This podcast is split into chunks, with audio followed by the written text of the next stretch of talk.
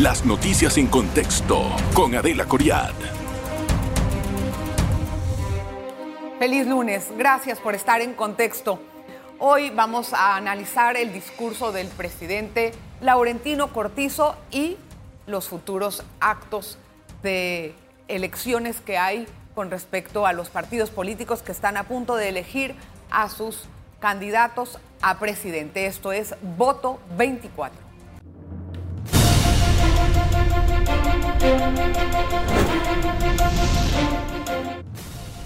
Bueno, y como de todos es sabido, el presidente Laurentino Cortizo pronunció prácticamente el último discurso que tiene con respecto a la gestión gubernamental en el legislativo, cuando sacude cada julio eh, a hablar, nada más estaría en este momento dando un discurso de despedida prácticamente y en ese discurso y ha sido reiterativo de cada año que se para el presidente enfrente de la Asamblea, saca temas muy repetitivos a pesar de que ya está culminando su gobierno. Uno de ellos, por ejemplo, es cómo dejó el gobierno del señor Juan Carlos Varela las finanzas del Estado. Un desastre, de acuerdo a palabras anteriores del presidente Laurentino Cortizo.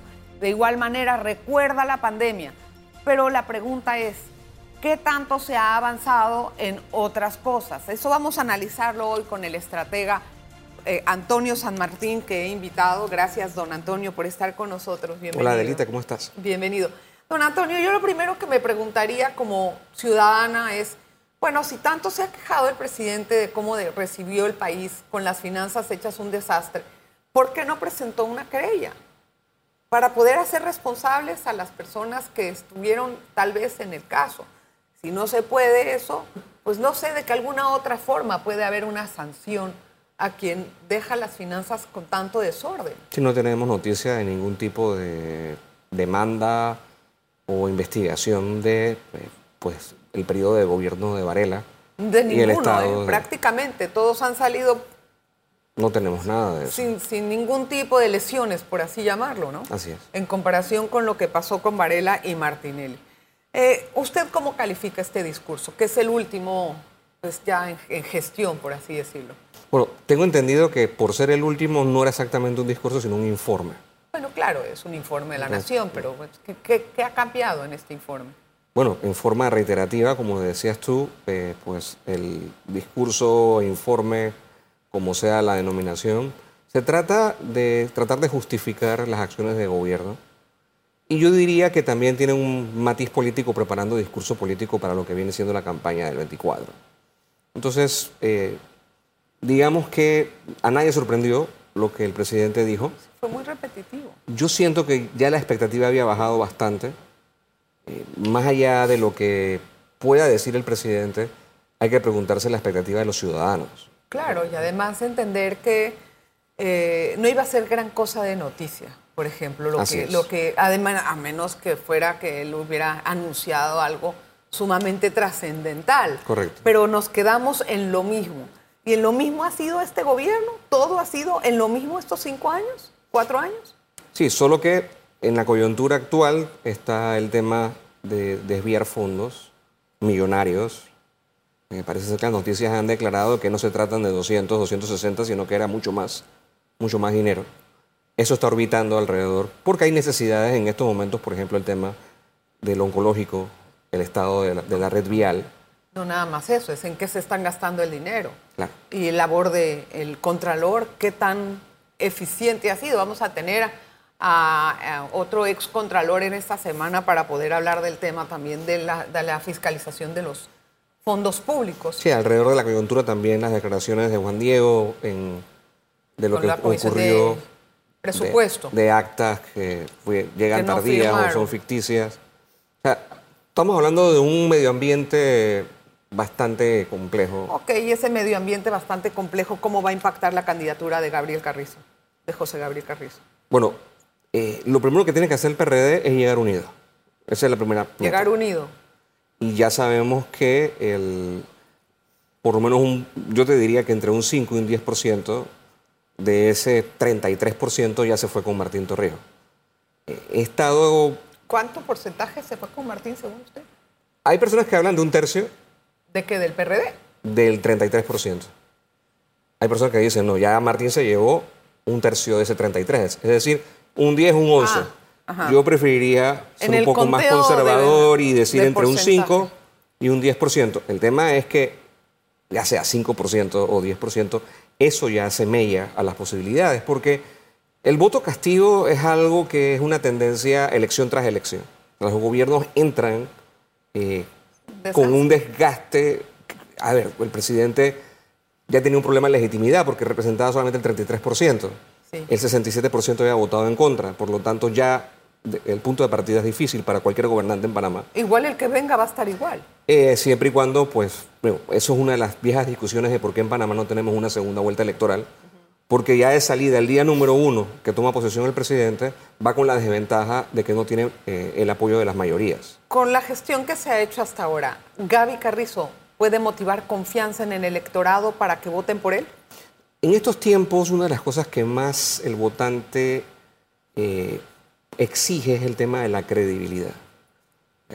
Yo siento Claro. que para la campaña de Gaby Corrizo va a ser difícil generar credibilidad fuera del PRD. E inclusive dentro del PRD, como les decía, pues hay facciones que ya se están separando. La de Martín, falta ver qué ocurre con el doctor Cristiano Adames.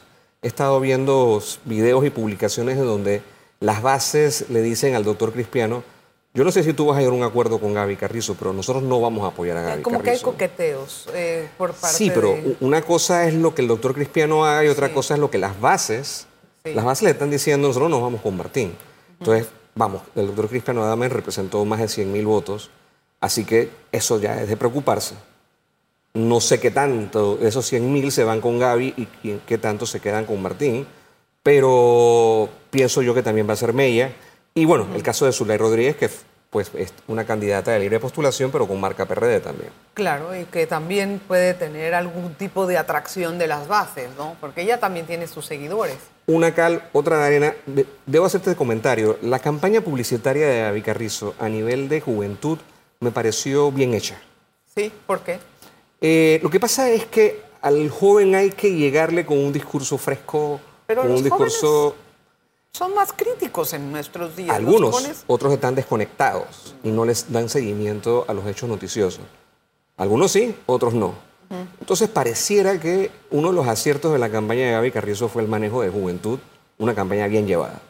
¿Será eso suficiente para luego ir a la general y tratar de repetir esa estrategia? Eso es lo que vamos a analizar en nuestro próximo episodio. Después del cambio, vamos a hacer este análisis y también sobre las próximas elecciones partidarias que se avecinan y las que fueron de RM también. Una pausa.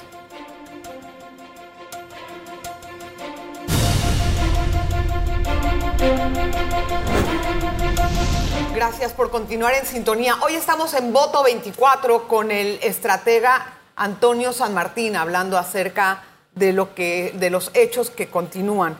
Bueno, el, también RM celebró en este fin de semana pasado elecciones internas para otros puestos, no, no obviamente para presidente, porque eso ya está eh, en el pasado, o sea, ya se sabe el resultado, pero eh, usted vio que el nivel de participación subió en comparación al primero de 25 a 50, o sea que puede haber un poco más de legitimidad. Está parecido al de cambio, al de al del PRD. que PRD estuvo por encima del 50, casi llegando al 60. Bueno, pero están más o menos ahí. 48% fue lo que yo vi en los registros y me parece que es bastante bueno. Tomando en cuenta que hay puestos que están ya reservados y que no es una candidatura presidencial, la primaria era sobre cargos menores y eso le resta un poco de fuerza. Pero sí, creo que fue bastante regular. No ocurrió nada irregular, nada importante. Hizo en paz, hasta de cuenta, pero lo que sí llama la atención son las declaraciones de la diputada Génesis Arjona que quiere irse para la alcaldía y ahí le dijo Martinelli que le queda muy grande el saco. Entonces ella está viendo si coquetea con Rómulo para hacer eso, pero con Rómulo ya hay una pelea entre las tres R's de país y el señor Zamudio de, de- de- no, no se llama, se llama Willy, de Willy Bermúdez, perdón, Sí. ninguna. Lo que, te iba a comentar, Bermúdez. lo que te iba a comentar es que eso es una postulación fuerte. Yo creo que el partido, ¿Cuál? pana- la de Willy Bermúdez, el partido panameñista no creo que ceda ante las, la solicitud de Génesis Argona, porque es una, a ver, Willy Bermúdez en el Consejo Municipal de Panamá, digamos que tuvo el efecto parecido al de Juan Diego Vázquez en la Asamblea Nacional. O sea, Willy Bermúdez era el concejal, el representante de corregimiento que criticaba al gobierno, que decía todo lo que estaba haciendo mal el alcalde Fábrega. Entonces se ha ganado, pues a nivel de opinión pública, mucho respeto. La gestión que hizo en, la Junta Comunal de, Don Bosco fue positiva, fue bastante potable. Y es un. O sea, hay candidatos y hay políticos que tienen que tener olfato y carisma. Tenía las redes inundadas de propaganda. Inundadas. Y tiene olfato, tiene carisma. Es una persona que sabe hacer política, así que yo no creo que el Partido Panameñista va a ceder esa posición. No, si se la están peleando, imagínate. Entonces, eh, lo que sí muestra Génesis es que por dentro del, del, partido RM hay una descomposición, porque también viene Félix Molanier antes de ella, que han anunciado cosas que no están de acuerdo con ellas. ¿Qué va a pasar con el CD este domingo? Wow. Ojalá pudiera saber yo. Esa es, esa es la pregunta. Eh, mira, en la elección interna de ellos para las secretarías, es muy importante tomar en cuenta que en, un caso la ganó la mujer, que fue una candidatura muy fuerte, con Ana Giselle, y en otro caso la ganó Juventud. Entonces, lo que te quiero decir es que pareciera que estuviera parejo, pero hay que ir entonces a la parte de los delegados, porque en esas elecciones también escogieron delegados. Y ahí sí estaba inclinado un poco a favor de Rux. Siento yo que Rux lleva ventaja, pero sí... Pero pareja. Va a ser muy parejo. Va a ser muy parejo y creo que hasta bien tarde en la noche tendremos en realidad un resultado. Si alguien analiza con detenimiento las elecciones que vienen del CD, son cruciales. ¿Por qué? Porque si gana Rux, entonces ya se conforma una alianza opositora. En cambio, si pierde, no sé si va a poder correr a ningún otro cargo de esos. Porque no lo permite el Tribunal Electoral. Entonces, ¿qué figura va a tomar Rux? Eh, algo parecido a lo que RM está intentando en caso tal de que es, en el caso de New Business condenen a Martinelli, pues puede entrar como vicepresidente en la fórmula de... Bueno, lo que pasa es que él al perder en una primaria está imposibilitado después pero Martinelli para el mismo ganó. cargo, no para vicepresidente. ¿Ah? Martinelli ganó, es diferente. Entonces, sí, no, no, sí, porque es para el mismo cargo. no tengo detalle de cómo está el código electoral en el caso de que ganó. Tiene que ser para el mismo cuando pierdes, cuando pierdes, te inhabilita de cualquier cargo. ese detalle todavía tendría que precisarlo.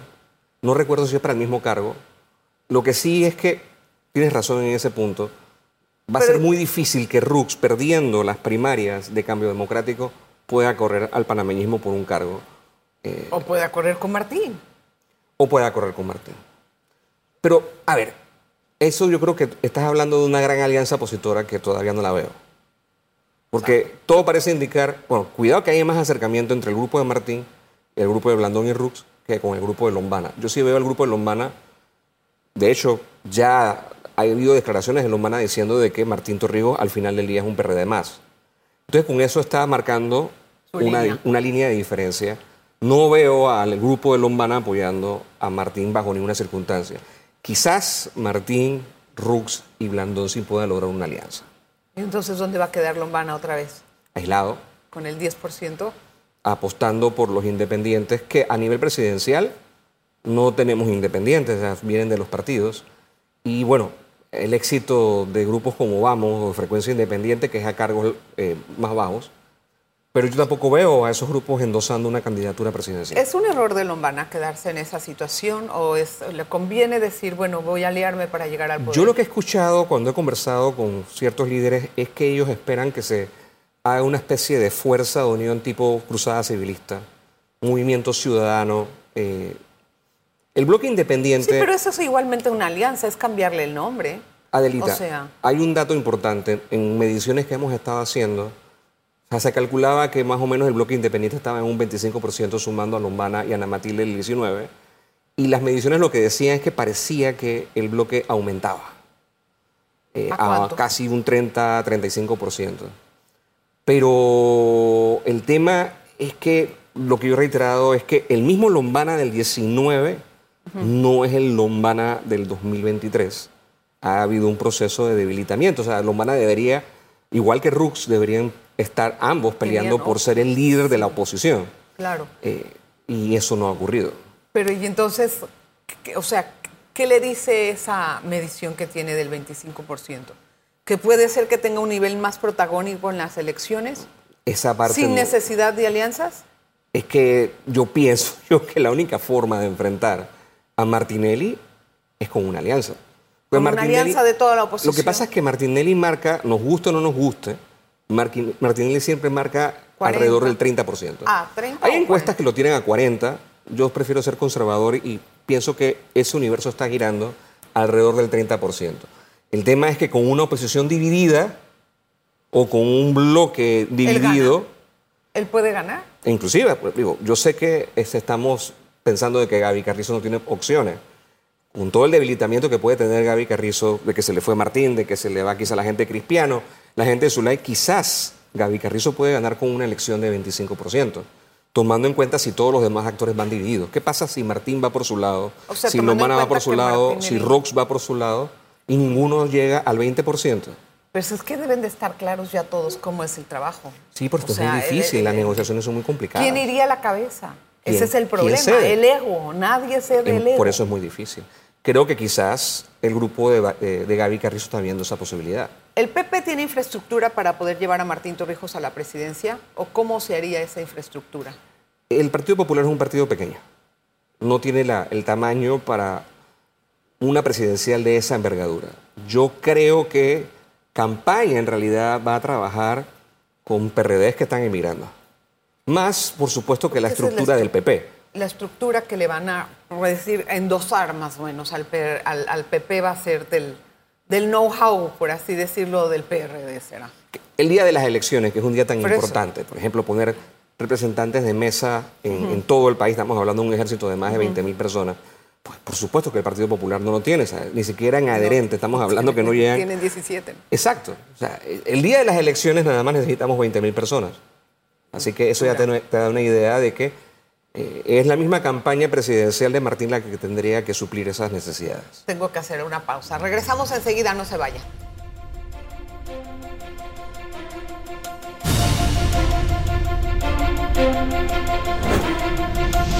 Gracias por continuar en sintonía este bloque. Vamos a tratar de analizar, bueno, entonces, si Lombana lo ve en alguna forma un poco desgastado, sin, sin el protagonismo que pudiera tener por la falta de alianzas o de uniones con, con más consolidadas, ¿cómo queda Martín Torrijos en ese sentido? Es decir, eh, si Martín no se alía con Rux, por así decirlo, ¿usted ve un- una elección pareja o que Martín Yo lo veo muy, pero muy confuso, muy difícil poder darte un pronóstico porque falta todavía la configuración de fuerzas y efectivamente va a haber una alianza.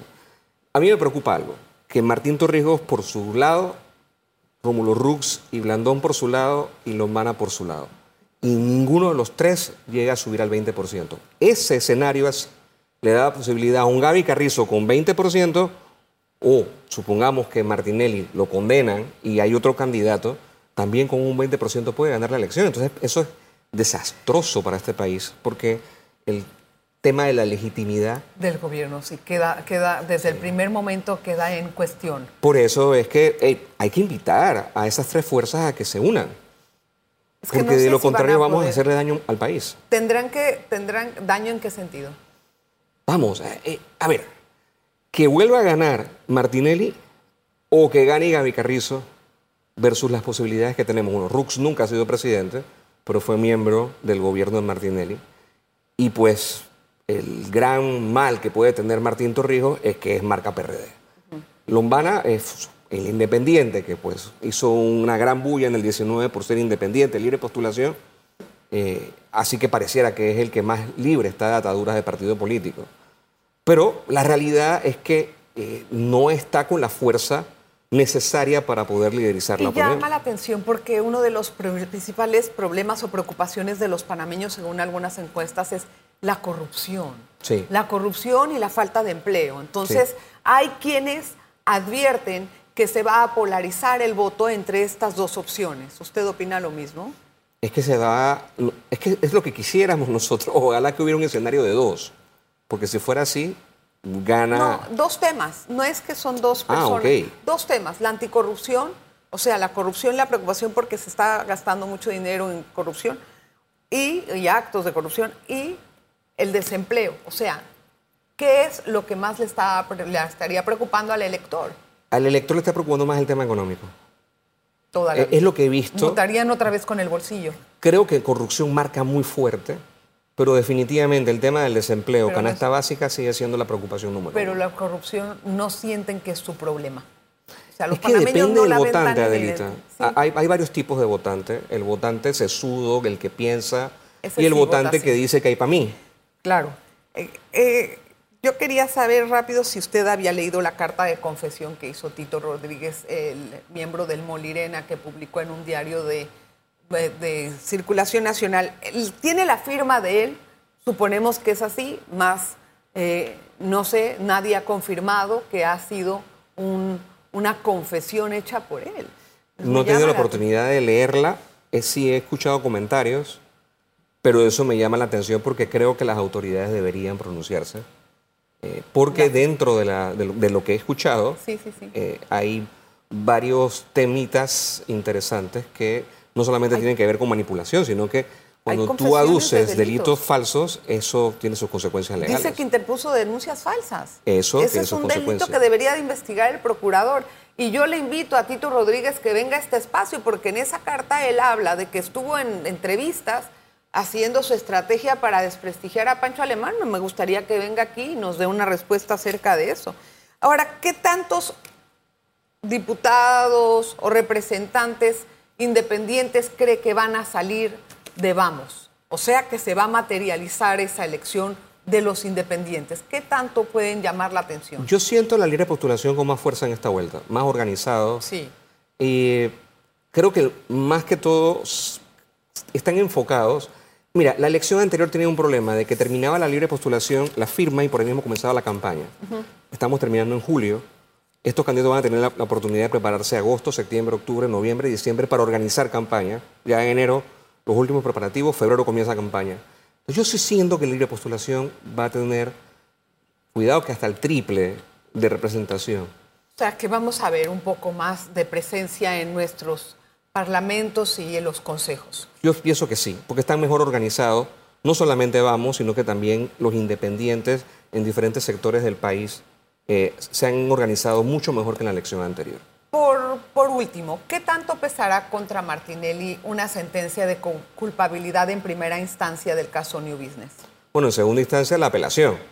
Sí, que tengo bueno. entendido que la van a correr rápido para poder entonces inhabilitar. Y no solamente consecuencias para ellos, sino para todo el cuadro político, el cuadro de ajedrez cuando me refiero a eso. Sí. Eh, vamos, el tema es que quién es el que llegó de segundo y de tercero dentro de la primaria de RM. Personas que yo conozco y que aprecio mucho, pero que no tienen el, el- el perfil el- suficiente para poder competir.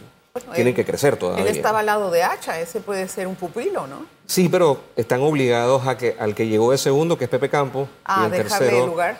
que es Ameglio. Esos son el segundo y el tercer lugar. O sea, ¿están obligados a dárselo al segundo y al tercer lugar?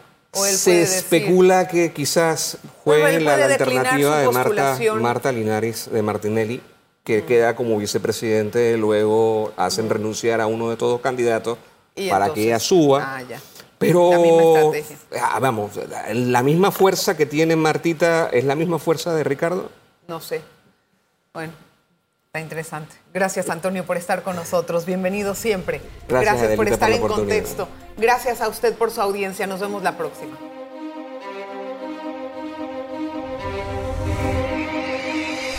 Las noticias en contexto con Adela Coriad. Revive este programa entrando al canal 1 de BOD de Tigo.